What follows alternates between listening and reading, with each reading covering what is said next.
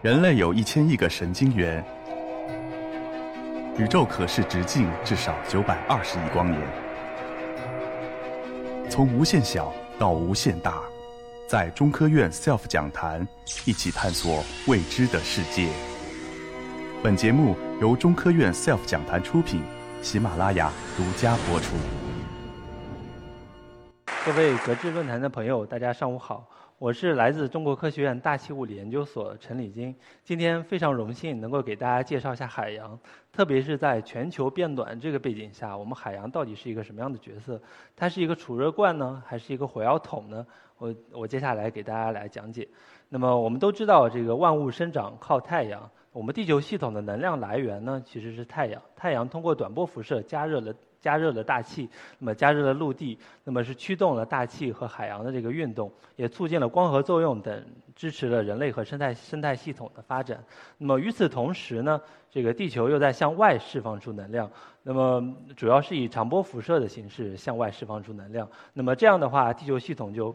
又吞又吐能量，这个吞吐呢，长期而言，从呃是一个比较平衡的一个状态，那么维持了我们地球系统是一个我们现在的一个平稳的、稳定的一个温暖的一个环境。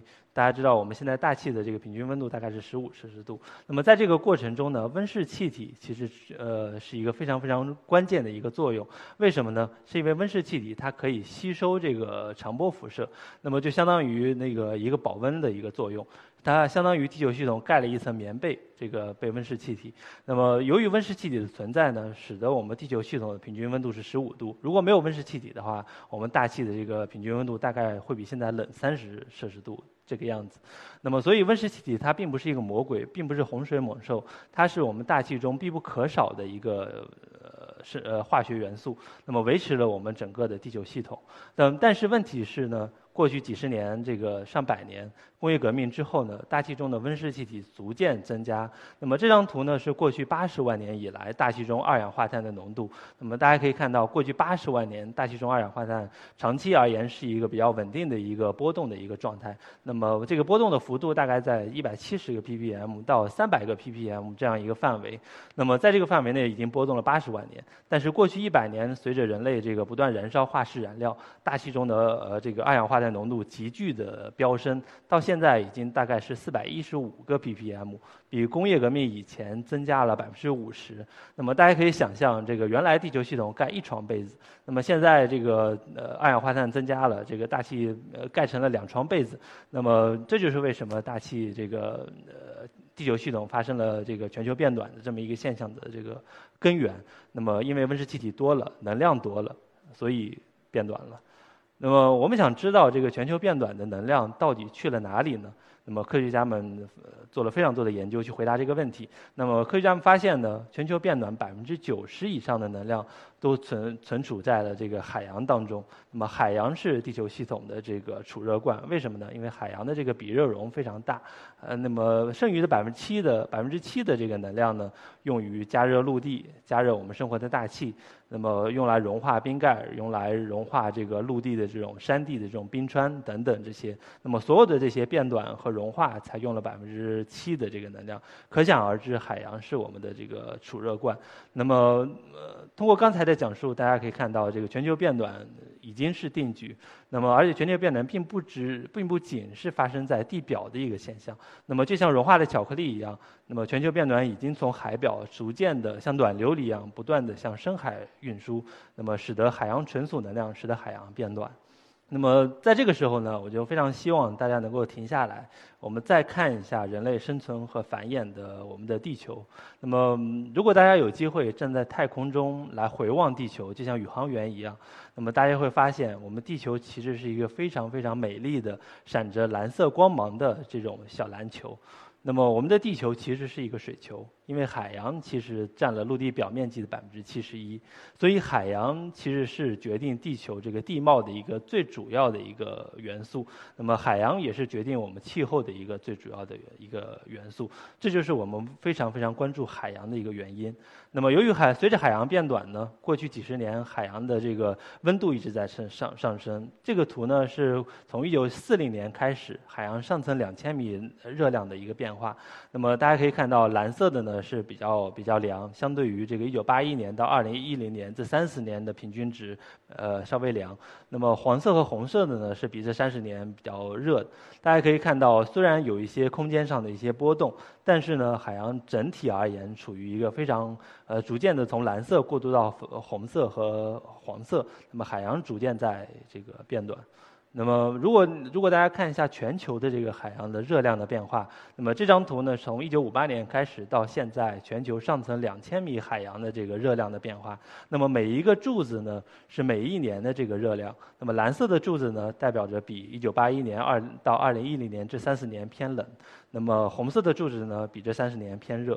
大家可以看到，从1958年开始，海洋处于持续不断的这个变暖的这么一个进程当中。那么如果大家看的再仔细一点的话，从1990年开始到现在，这个海洋的这个变暖速度比1990年之前要快了四倍。那么大家可以看到，这个向上走的这条曲线越来越陡峭。那么就说明了海洋的这个变暖在不仅在变暖，而且海洋在加速的变暖。那么这就是海洋变暖的一个全貌。那么大家可能对这个能量并不是很熟悉。那么我想给大家做一个简单的对比，让大家有一个直观的概念，看看这个能量到底有多大。那么过去六十年，海洋的这个总的变暖变暖的那个能量的量呢，是三点七乘以十的二十三次方焦耳，焦耳是能量的单位，大概是相当于海表上温度上升零点五摄氏度。那么这么多能量，相当于五十八亿颗。广岛原子弹爆发的能量，这是非常非常巨大的这个能量，相当于过去六十年每一秒海洋都在爆炸三到四颗广子广岛原子弹。那么这么多能量也相当于一一千六百倍的二零一七年中国全年的发发电量。所以从这个角度上来说，海洋变暖是一个非常非常巨大的能量。那么人类其实是一个非常非常非常。呃，有力的一个生物，它不断的往这个这个海洋中存储这个火药、炸药，所以呢，海洋现在已经变成了我们全球变暖的火药桶。我们怎么知道海洋在变暖的呢？那么科学家们发明了各种各样的仪器来探测海洋温度的变化。来计算海洋的热量的变化。那么这里我举是举几个这个海洋观测仪器的这个例子。那么这是这个过去一百年来一些一些比较老的仪器。右边的这种是比较老的这种南森瓶。那么可以看到一个吊绳把一个仪器吊到海里面。左边呢是非常笨拙的一种仪器叫 MBT，那么也比较老。那么右边的这个呢是非常酷的一种呃非常准确的一种海洋的仪器，也非常庞大。那么左边那个是非常具有科技感的一种仪仪器，那么我们叫海下的小飞机，那么我们叫海下滑翔机。那么最近用的非常多来观测海洋的这个温度。那么这这个呢是非常小巧的一个仪器，它只有三十厘米高。那么这这个呢是我当时在意大利的时候投放的。大家可以看到一个小桶把这个仪器打到这个打到这个海洋里，那么大家就可以只有只只用一分多钟，那么就可以探测到海洋上层七百米的这个温度的变化，所以是非常方便的一个一个仪器，用的非常多。那么之前的仪器呢，都需要这个一些船船舶来进行观测，我们必须要站在船上来去投放这些仪器。那么下面这两种呢，是自动的仪器，包括在非常萌萌萌哒的这种海豹的头头顶上，我们安一个仪器，它跑到哪儿，那么我们就可以观测到哪儿。那么右边的那个呢，是上面有一些电池。那么它一旦投到海里呢，它就自动在海表和两千米深的海洋中上下巡游。那么通过这个巡游的过自动巡游的过程呢，帮助我们来探测海洋的温度。那么这么多仪器呢，我们观测到的温度长什么样呢？那么这个呢是在呃热带东太平洋来做的一个现场的观测。那么大家可以看到，这个从这是从表层到四百多米的一个观测，表层的这个温度比较高，越往这个深海走，那么温度越低。那么从二十多度到四百米都已经能达到八呃八度这么这么低的温度，那么这就是一个典型的海洋的一个观测。那么我们现在有这样的观测，有一千三百多万万条这样的一个扩建的观测。那么这样的温度观测是我们监测海洋温度变化和热量变化的一个基础。到现在为止呢，我讲了这个我们怎么观测海洋温度的，怎么观测海洋热量变化的。我们已经明确了这个海洋在变暖，持续的在加速变暖。那么它到底是好的好事儿还是坏事儿呢？那么大家可能第一个想到的就是，哎，我们这个游泳是不是更舒服了呀？因为海水变得更暖和了。那么这确实是有一点点作用，因为毕竟过去几十年海洋已经这个温度海表的温度已经上升了零点五。呃，摄氏度这么一个样子，那么未来会持续上升，所以对游泳爱好者来说，可能是一个福音。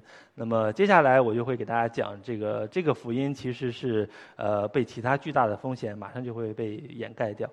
那么另外一个好处呢是北极航道。那么大家知道北极被厚厚的海冰覆盖，我们要从这个穿过北极，从太平洋到大西洋的话，我们必须要绕过这个厚厚的海冰，就得走这种图上的这种蓝色的这种航线。那么全球变暖会让北极的这种海冰融化，全年有一段时间北极海冰是呃。是没的。这样打开了北极航道的话，我们就只需要走直线，就是红色的那条直线就够了。那么从经济价值上来说，它能非常好的这个呃有一些好的经济价值。那么这是一些好事儿。那么，但是呢，全球变暖也会让海平面上升。那么，这这个图呢，是一九九三年以来全球海平面上升以及各个贡献因素的这个变化。大家可以看到，因为大家知道热胀冷缩，那么海洋也是一样的。那么海洋变暖会导致海洋膨胀，那么这种膨胀效应会贡献到海平面上升。从一九九三年开始，海海洋变暖膨胀的效应已经贡献了百分之四十的这个过去的海平面上升。另外的百分之六十呢，是由于这个冰盖的融化，那么冰川的融化，呃，这种导致的这个淡水向海洋注入来导致的。那么海洋的水多了，所以海平面就上升了。那么这两个因素共同导致了全球海平面在过去几十年，呃，过去二十多年上升了大概七点五厘米。但是呢，全海平面上升的影响呢，并不仅仅是这个全球平均的这么一点量。那么全球平均的海平面上升需要叠加一些区域的一些变化。那么并不是每个区域都是这个全球平均值，有的上升高，有的上升低。那么也需要叠加一些潮潮汐的这个峰值的影响。那么也需要叠加这个风暴的影响，比如一个台风过来，浪非常大，那么当然对海，当然对沿岸的地区是一个巨大的冲击。当然也包括这个对沿岸的这种土地的侵蚀作用，也是海平面上升的影响。另外呢，就是人类在近岸边目前越来越这个建造了越来越多的这种楼房。那么高楼大厦，那么这种会让土地发生沉降，那么这样的话就会导致相对的这个海平面会会会往上涨。那么这些因素共同的叠加的效果，才是这个海平面上升对人类造成的真正的影响。那么举一个非常简单的例子呢，就是威尼斯。那么右边呢是威尼斯街道的一个随手拍。那么大家可以看到，威尼斯街道就是水上之城。那么水上面超不超过五十厘米的地方，就是人类生活的这个区域，街道、楼房等等。那么嗯叠加上一些海全球海平面上升，叠加上一些极端的事件，那么威尼斯去年就发生了一次非常非常严重的一个洪水，就是左边的这个情景。那么这才是真正的全球这个变化，呃，海平面上升对人类的影响。那么大家可以想象，如果这样的情景。呃，每十年发生一次，甚至每几年发生一次的话，威尼斯马上就会变得非常非常呃不太适合人类生存。那么，这就是全球海平面上升对人类的真正的影响。那么，威尼斯现在就会慢逐渐从水城变成了这个泡在水中的城市。那么。全球海洋变暖也会让这个海洋中的溶解氧下降。那么大家都喝过可乐，那么可乐凉的时候气泡很多，这个热的时候气泡就都跑出来了。那么海洋也是一样的，海洋变暖会让海洋中的溶解氧都跑出来，那么造成溶解氧下降。那么我们人类在大气中需要呼吸这个氧气。那么海洋中的生物，包括鱼类等等，也需要呼吸这个海洋中的溶解氧。大家可以想象，海洋中的溶解氧下降，会对海洋的生物造成非常大的这个冲击。那么其中一个具例子呢，就是海洋的对人类的影响呢，就是海洋渔业。那么大家知道，海洋这个渔业供养了三十亿人，百分之二十的这个蛋白质的这个摄入，是人类非常重要的这个食物的来源。大家可以想象，如果这个渔业资源下降的话，对人类的粮食安全是一个非常大的影响。那么过去几十年，我们已经观测到了这个海洋的渔业受到了我们人类的影响，包括变暖，包括溶解氧下降，包括污染。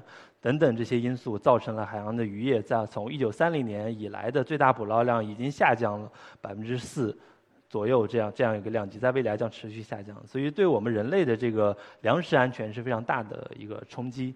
那么珊瑚礁，那么如果说鱼类可在全球变暖的这个背背景下还可以跑，它可以迁移，对吧？它可以动，但是呢，珊瑚礁生态系统它是不能不能动的。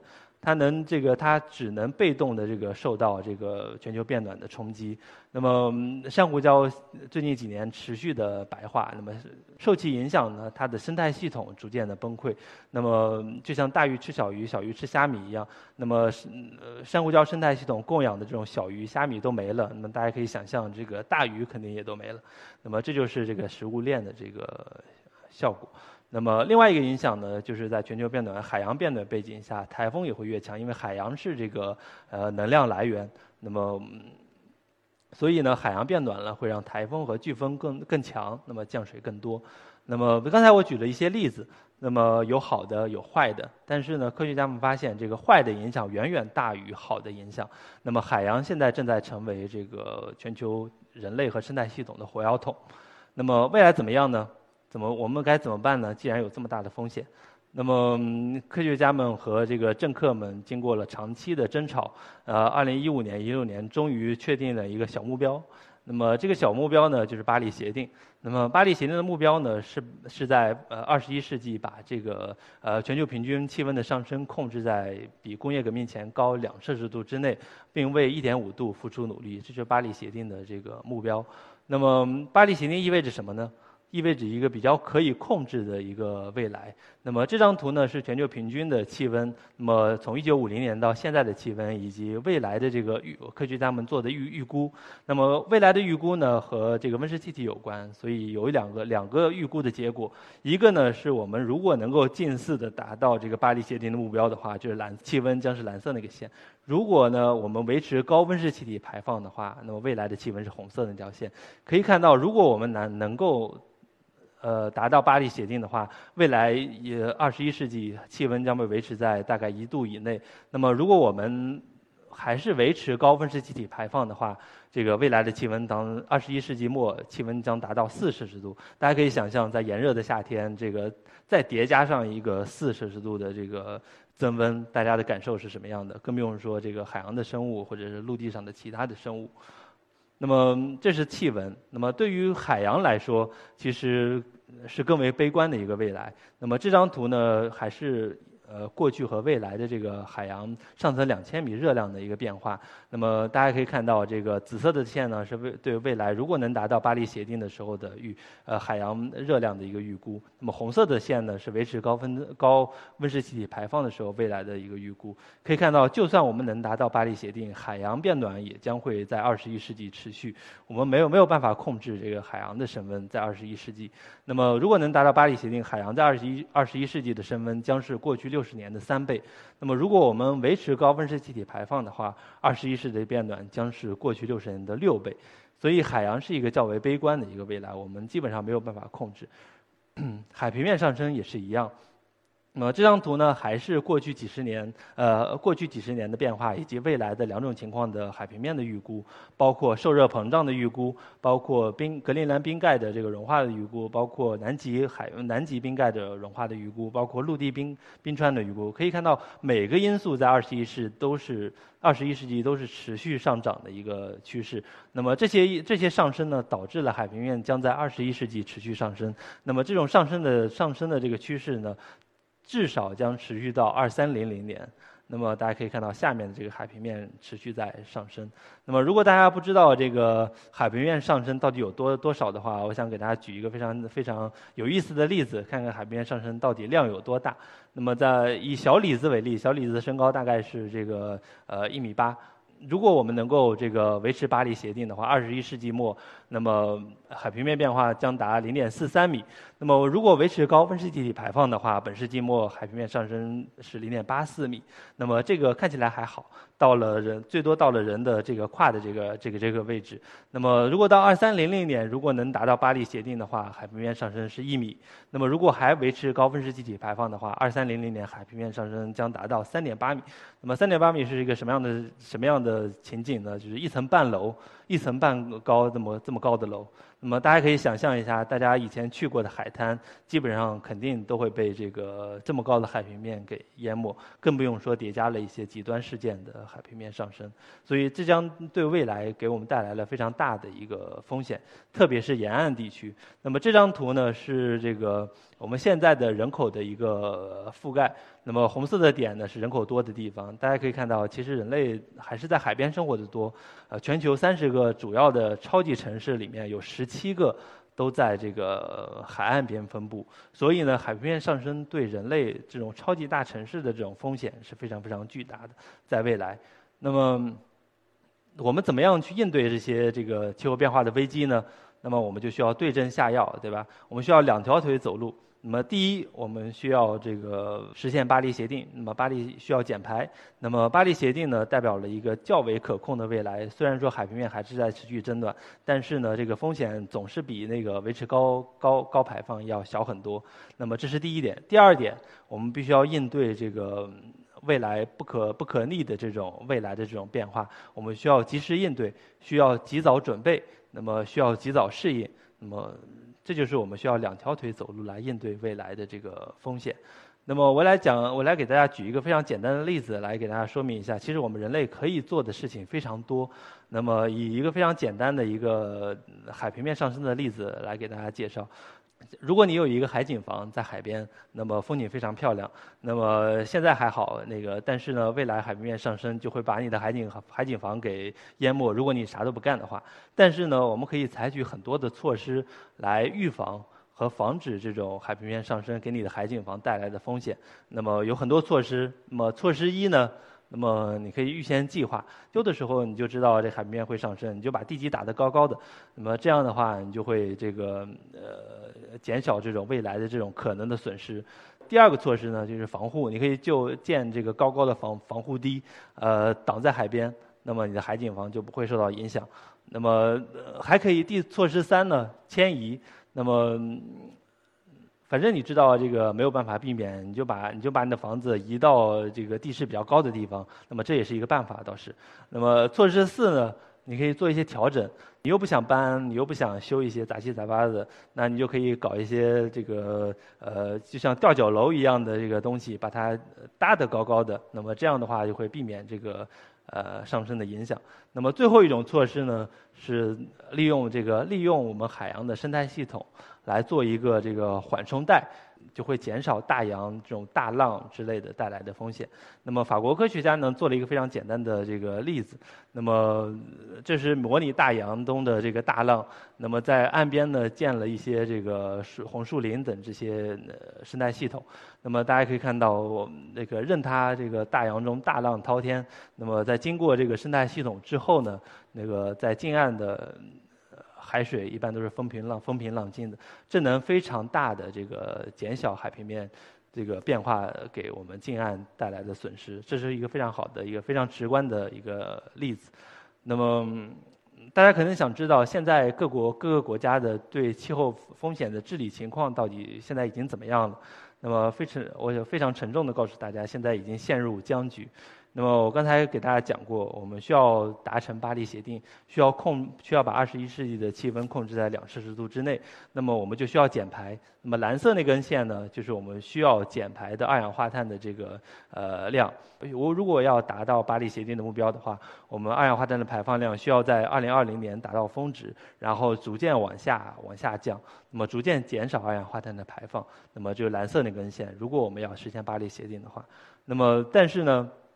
现在的这个气候政策呢是黄色这根线，大家可以看到，现在的这个气候政策其实和巴黎协定目标相差甚远。那么各个国家愿意做出的行动呢是这个紫呃绿色和红红色这个线，可以看到，大家各个国家的意愿其实虽然好一点，但是也和巴黎协定的这个目标相差甚远。所以呢，现在其实就是陷入僵局的一个状态。那么我们离这个减少这个气候变化的风险，离达到巴黎协定这个小目标还差一些这个勇气和差一些这个实际的一些措施。那么这需要各个国家呃和国际的一个共同的努力才能实现。通过我今天的这个介绍呢，我们都知道这个人类的这个其实作用是非常大的。那么我我们人类一直在发展，科技在发展，社会在发展，但是呢，我们也给人类带来了人类和生态系统带来了非常大的气候风险。那么，但是非常荣幸的是呢，我们人类可以有的选，我们人类可以选择自己的未来。那么我希我希望我们人类选择的我们自己的未来是和自然可以和谐相处的，是一个可持续发展的，是一个绿色的一个未来。那么我今天的报告就到这儿，谢谢大家。